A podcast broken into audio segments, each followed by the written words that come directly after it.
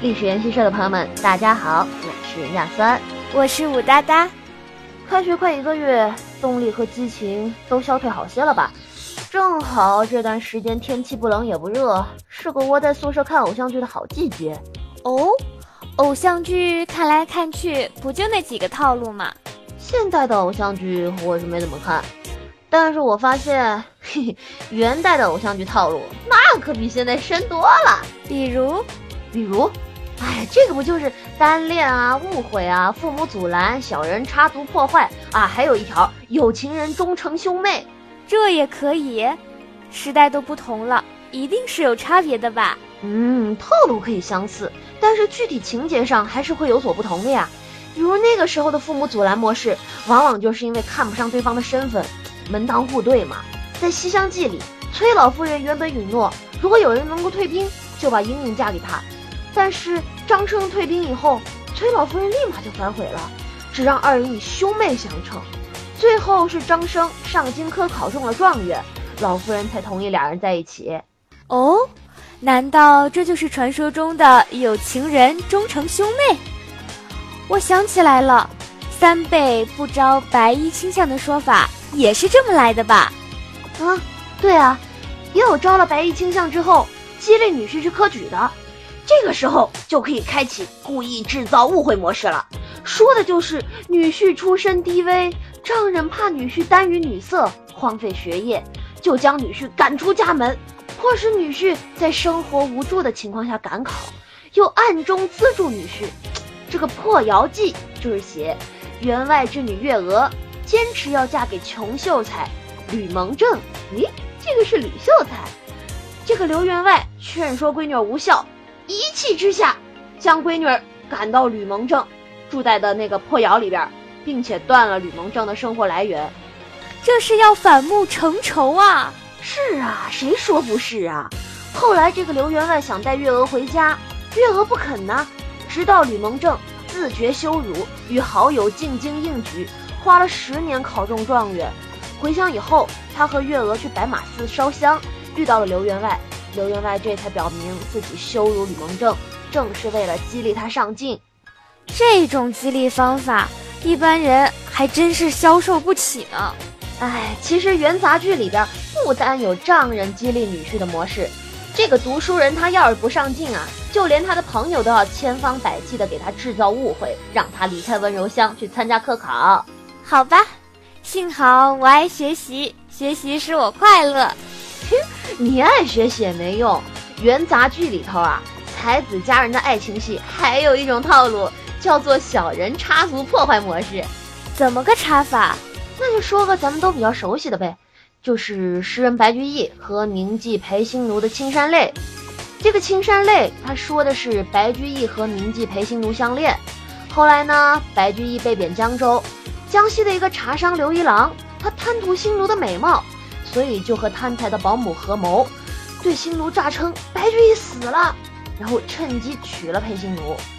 接着呢，二人夜泊江州，新奴月下弹拨琵琶寄托哀思。正好这个时候，白居易和好友元稹泛舟江中，哎，恰好听到这个琵琶声，怎么这么熟悉啊？便上船探访，啊，两人见面了。裴心奴就向白居易哭诉情由，哭的白居易感慨不已呀，所以做了一首长诗，叫《琵琶行》。哎，这个《琵琶行》不会是我们高中语文课本上要求背诵的那首吧？对，就是那一首。那白居易做完这首诗之后呢？后来，后来元稹回京向皇帝陛下奏明了这件事儿，皇帝下诏惩罚刘一郎。那裴行奴和白居易就破镜重圆了呗，啊，白居易还官复原职了。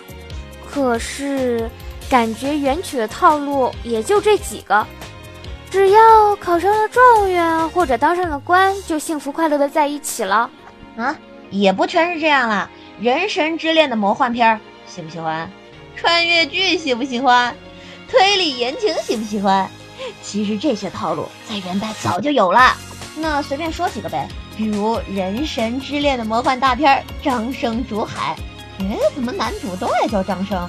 就是说哈，这个儒生张宇，大半夜的弹琴，把东海龙王的女儿琼莲吸引来了。他们俩呢互相倾慕，约定了中秋之夜相会。哎呀，好死不死被龙王发现了。这龙王不让琼莲出来呀。这个时候有一个仙人送了张宇一口锅，然后张宇就用这口锅煮海水，煮的大海翻腾啊。所以呢，龙王只能妥协，把琼莲嫁给了张生。天哪，竹海可比承包鱼塘来的霸气的多了。那推理言情呢？嗯，推理言情，这个元代的推理言情是将爱情剧和公案结合在一起，这个就比较著名的就是飞梦了哈。书生李庆安和员外之女润香从小被指腹定亲，后来李家家道中落，这个员外想悔婚呐，润香就约李庆安夜间在花园，因为他想资助他一些钱财做彩礼，结果那个丫鬟夜里奉命去送钱的时候被盗贼杀死。抢去了钱财，李清安就被当做了凶手，判了死刑。可是府尹复判此案的时候，得到了神示，非一两把火，杀人贼是我。于是他派人暗中查访，终于捉到了盗贼归案。那最后呢？李清安被释，和润香成婚啦。感觉这个给出神示的神是个神助攻啊！按照这些套路，让我猜一猜。元代的穿越剧代表作应该就是《倩女离魂》了吧？没错，就是《倩女离魂》。这个《倩女离魂》，他说的是张倩女在书生王文举进京赶考以后得了相思病，她的魂魄跟着张文举进京，而家中的病区则终日昏昏沉沉。张文举考中状元以后，带夫人回乡省亲，人们看见有两个张倩女，还以为是见鬼了。不过，等张倩女的魂魄回到体内以后，她的相思病就好了。古代的相思病还真是一种神奇的病。哦，说到相思病，其实还有一种相思的套路——单相思。卡套莫以一厢情愿，就是那种我喜欢你，你不喜欢我，但我还是喜欢你的那种模式吗？对啊，就像《菩萨蛮》里边，萧淑兰看上了哥哥的朋友张世英。所以主动到书房相会，被张世英拒绝了。萧淑兰不死心，又写了一首情词送给张世英。张世英在墙上题完诗就走了。萧淑兰依旧没有放弃，又找了哥哥请张世英回来，并写了第二首情词，悄悄地放在他哥哥的书信里。他哥哥发现以后，找官媒说和，招赘张世英为婿。真是一个执着的家人。听师姐你这七个套路说下来。真是桃花潭水深千尺，不及元曲套路精啊！哎，其实元代偶像剧的套路，古人早有概括。诶，是什么？私定终身后花园，落难公子中状元，皇帝赐婚大团圆。说的还真是八九不离十。佳人忠贞深情，才子中状元当官。估计这里面蕴含着大多数元代直男书生的爱情理想和白日梦吧，也包含了元代听戏看话本之人的潜意识中的趣味和价值观呢。说完，我还真有点想去看了呢，感觉像是现在偶像剧的鼻祖一样，又红又专。数量多吗？啊，不多不多，流传下来的也就三十多本吧。嗯，超级适合这个季节。好啦，咱们这一期的节目就聊到这里吧，下一期再见吧，各位听众，拜拜。